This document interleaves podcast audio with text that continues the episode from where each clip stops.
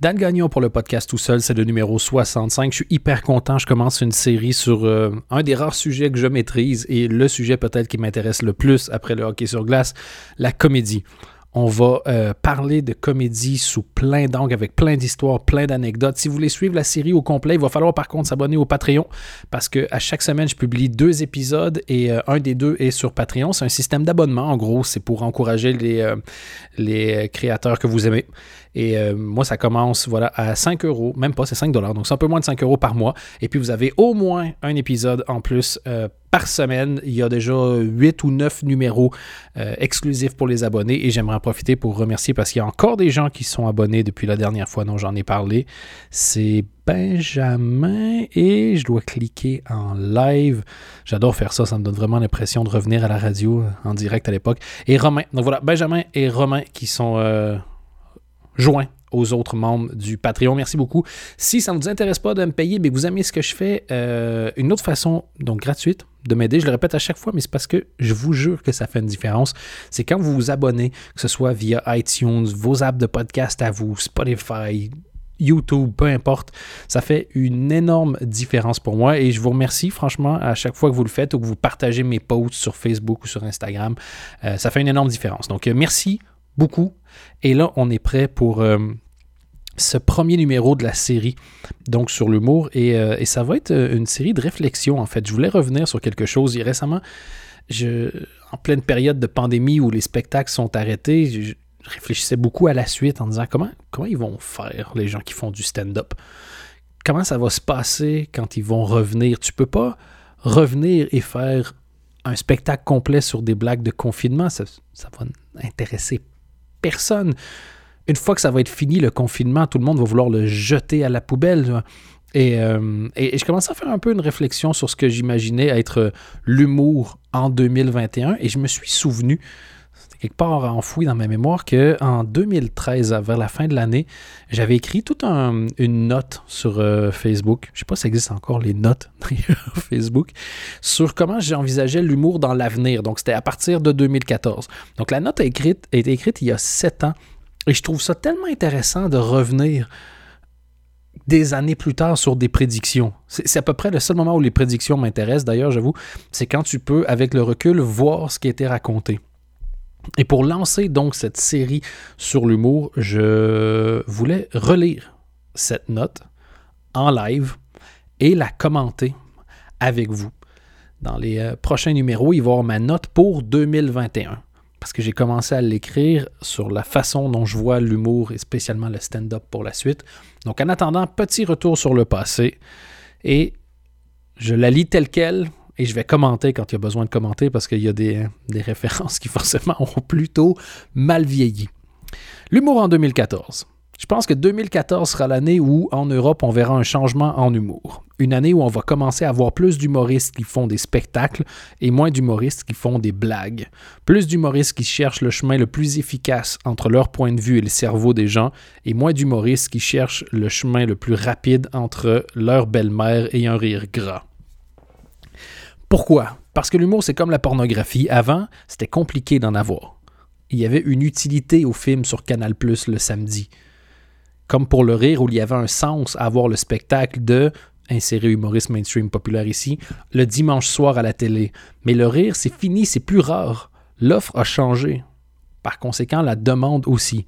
Alors pourquoi aller voir un humoriste qui te fait rire 40% du temps quand tu peux trouver des trucs qui te font rire 100% du temps sur Internet? Comme pour la pornographie, il y a une spécialisation. Pourquoi regarder Kim Basinger dans 9 semaines et demie ou le catalogue La Redoute quand tu peux trouver une fille avec la couleur de cheveux, deux yeux, la taille de bonnet, les vêtements de ton choix?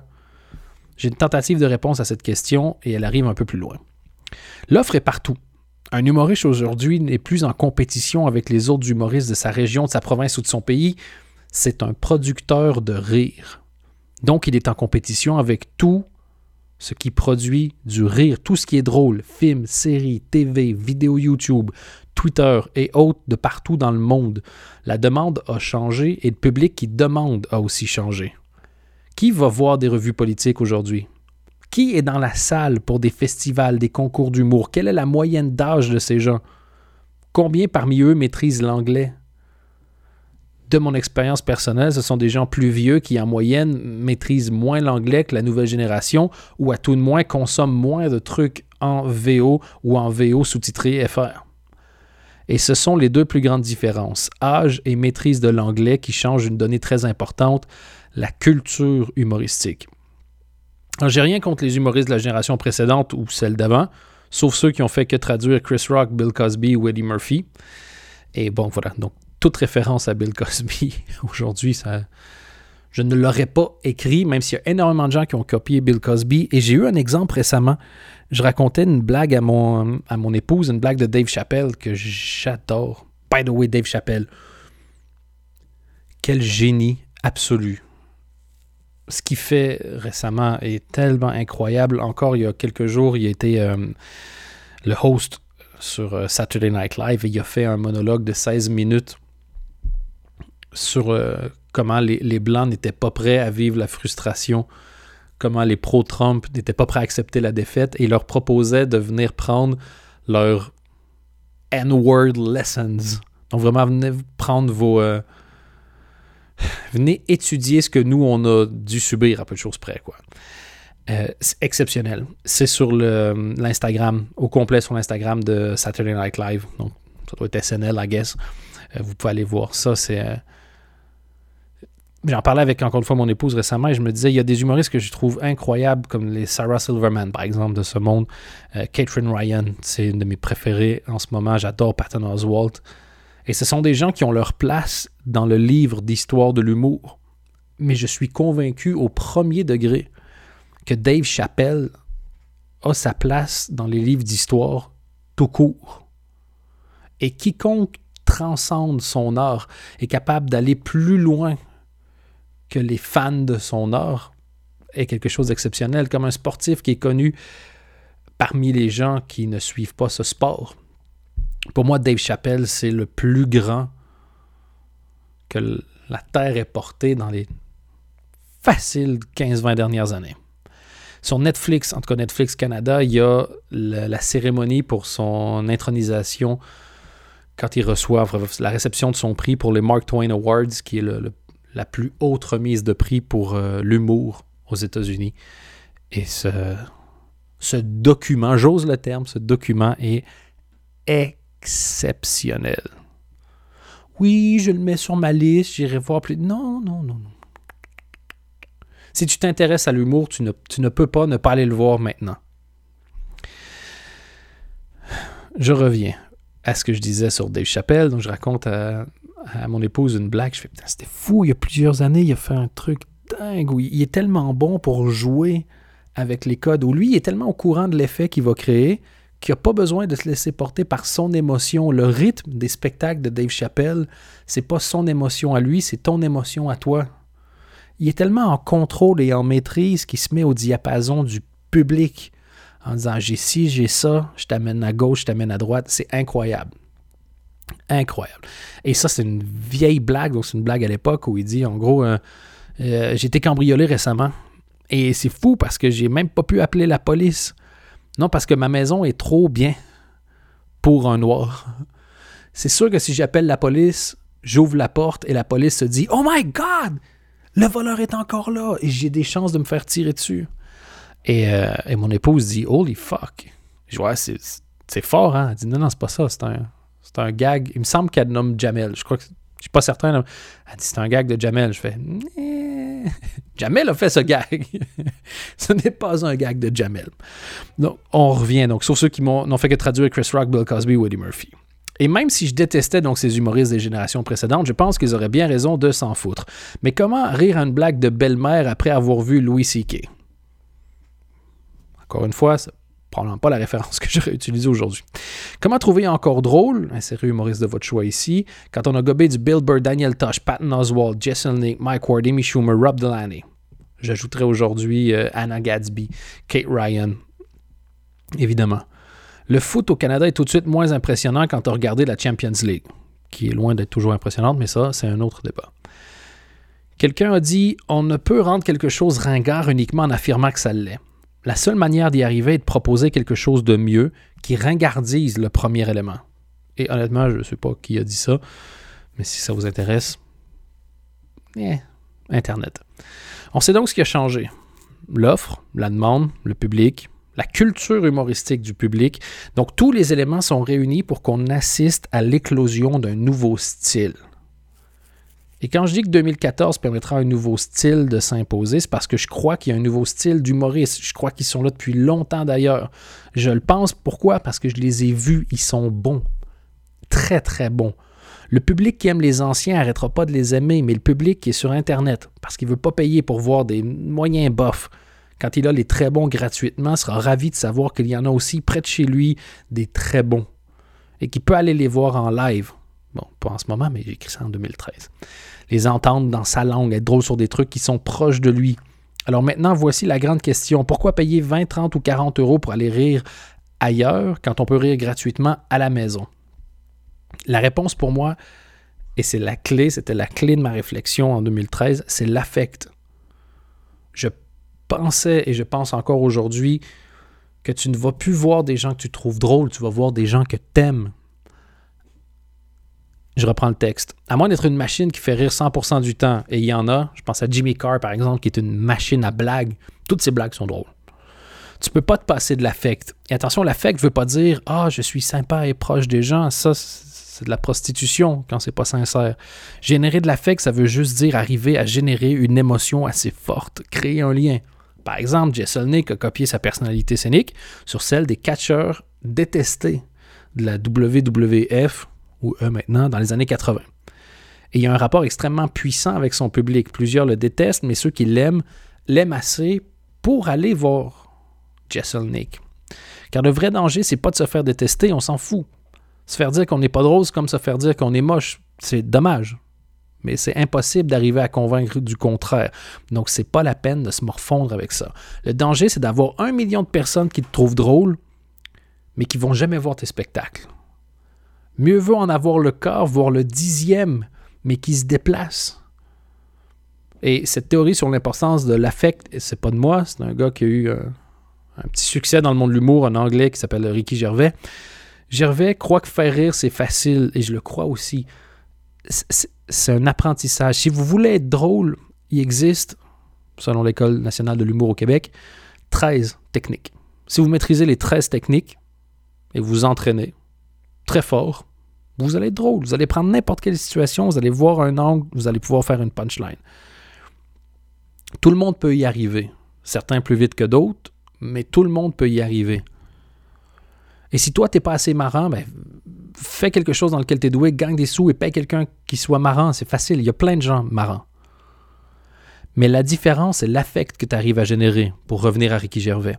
Parce que quelqu'un que tu pas qui dit un truc drôle, ça reste un truc drôle dire dit par quelqu'un que tu rejettes, alors que quand quelqu'un que t'aimes arrive sur scène, tu souris déjà avant qu'il n'ouvre la bouche. Traduction libre. Alors comment générer cet affect? Parce que c'est donc ça le point. Et là, on revient au point de départ en écrivant des spectacles au lieu d'écrire des blagues. Steve Martin disait, il n'y a rien de pire que de demander à quelqu'un ce qu'il l'a fait rire dans un spectacle qu'il vient juste de voir, pour l'entendre répondre, eh, je m'en souviens pas. Autrement dit, être drôle, c'est pas suffisant. Être drôle, c'est comme être beau, c'est une bonne base, mais ça ne fait pas tout. Il faut écrire des spectacles. Parce qu'en écrivant des spectacles, au lieu d'écrire des blagues, on arrête de se demander comment faire rire et on commence à se demander ce qu'on peut dire. Et quand on sait ce qu'on veut dire, il ne reste plus qu'à le faire de la meilleure manière possible en espérant que les gens aient envie de l'entendre. Il, il y aura toujours du temps et du talent pour rendre l'ensemble plus drôle, de façon si nécessaire après coup. Moi, je pense que le contenu, c'est le repas, l'humour, ce sont les épices. Tu peux toujours mettre des épices sur quoi que ce soit. Parce que l'humoriste a une chance, il fait partie des rares individus sur la Terre qui a le droit de prendre un an pour écrire un discours de 60 minutes. C'est fou! T'as un an, ou dans le cas de certains humoristes, 10, pour trouver 60 minutes de choses intéressantes à dire. Si au bout d'un an, en parlant de ce qui te tient le plus à cœur, tu n'as pas réussi à écrire quelques minutes qui soient marquantes, c'est qu'il y a un souci. Si en un an, il n'y a pas dans tes 60 minutes une phrase que les gens auront envie de citer quand un sujet abordé dans le spectacle sera abordé dans leur vie de tous les jours, c'est qu'il y a un souci et le souci, c'est toi.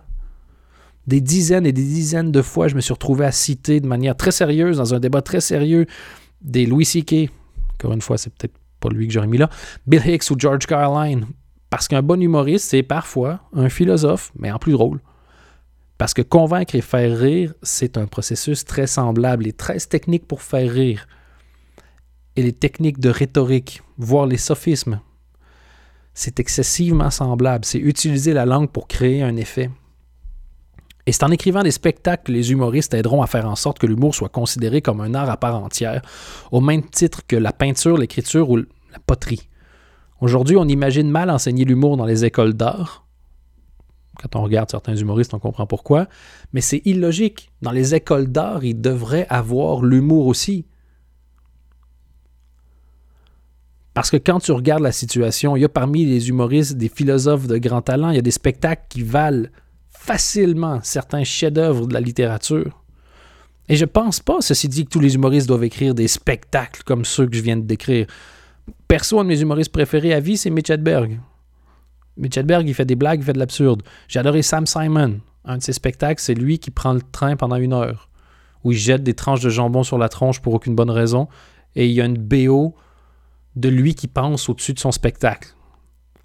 Pourtant, dans les deux cas, voilà, c'est ça. C'est de la tarte à la crème au visage, mais j'ai eu un affect envers ces deux personnes-là parce que l'amour qu'il y avait pour leur art était communicatif.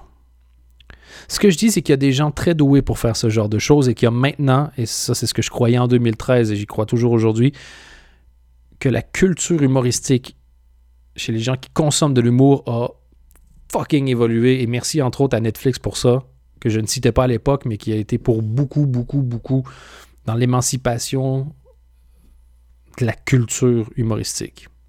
Selon moi, ce sera en 2014 que les deux groupes se rencontreront et qu'on commencera vraiment à remarquer euh, donc cette fusion en Europe francophone. Enfin, je pense. Mais qu'est-ce que j'en sais? 24% des blagues de mon premier spectacle étaient sur le météo, ce qui est assez vrai. Ça, c'était le texte pour 2013. C'est super intéressant, je trouve, d'y penser, de le relire avec du recul, parce qu'il y a certaines choses qui ont été totalement vraies. On a vu l'émergence de personnalités. C'est qui les nouvelles stars de l'humour? Une des personnes qui est le plus citée, c'est Paul Mirabel. Paul Mirabel est marrant, mais Paul Mirabel, c'est une personnalité directement, tu as un affect, tu vois, il y a un look, un style, ça marche. Blanche Gardin a été un des plus grands succès depuis le moment où j'écris ce texte-là. Les gens adorent Blanche Gardin parce qu'elle est tellement, tellement fort elle-même. Du côté international, on a vu, entre autres, voilà, Anna Gatsby qui a eu un des spectacles les plus marquants, les plus, les, les plus importants. Et en Europe, la différence avant, je veux dire, quand on était en 2013, on pouvait très souvent faire des blagues sur Ah, ben oui, mais l'humour français, l'humour américain, l'humour anglais, ah, les Canadiens sont si. C'est de moins en moins vrai. Il y a un peu de tout, un peu partout. Et la culture, c'est tellement fort euh, multiplié l'éducation à l'humour du public aujourd'hui est exceptionnelle et, ça pourrait être effrayant. Il y a des gens qui pourraient dire, des humoristes qui pourraient dire oh, mais comment compétitionner quand euh, des gens viennent de voir le dernier Chapelle, puis après ça, ils viennent me voir. Mais parce que, parce que tu as intérêt à être bon, parce que tu as quelque chose que Chapelle n'a pas. Tu es né à quelques kilomètres de la personne à qui tu vas parler. Tu parles la langue de la personne à qui tu vas parler. Tu as un vécu qui est semblable. Tu as accès aux mêmes techniques que les Chapelle, Silverman de ce monde. Mais est-ce que tu as quelque chose à dire? Et si tu as quelque chose à dire, es-tu capable d'être drôle avec? Parce que si tu as des choses à dire, mais que tu pas marrant, tu pas un humoriste. Tu un super preacher. Tu es peut-être un excellent philosophe, mais tu pas un humoriste. Et je vais m'arrêter là parce que là, on vient de rentrer dans le tout début de ce que je veux dire pour ma nouvelle note que je vais écrire sur l'humour en 2021, l'humour post-pandémie, le stand-up plus précisément, l'humour en tout cas vivant, le spectacle de scène. Et, euh, et ça, ça va être pour les prochains jours. Évidemment, s'il y a un sujet qui me passionne, c'est celui-là. Si vous avez des réactions sur ce que je viens de dire, please, contactez-moi. J'ai publié l'intégrale du texte de 2013 sur ma page Facebook. C'est Dan Gagnon, tout simplement. Puis si vous voulez aller, euh, l'URL direct, c'est facebook.com slash Dan Gagnon. Euh, venez, on échange. On parle, c'est super. J'ai plus de page. euh, j'ai fermé mon compte Twitter. Ça me rendait beaucoup trop agressif. C'était très désagréable, donc j'ai- supprimé ça.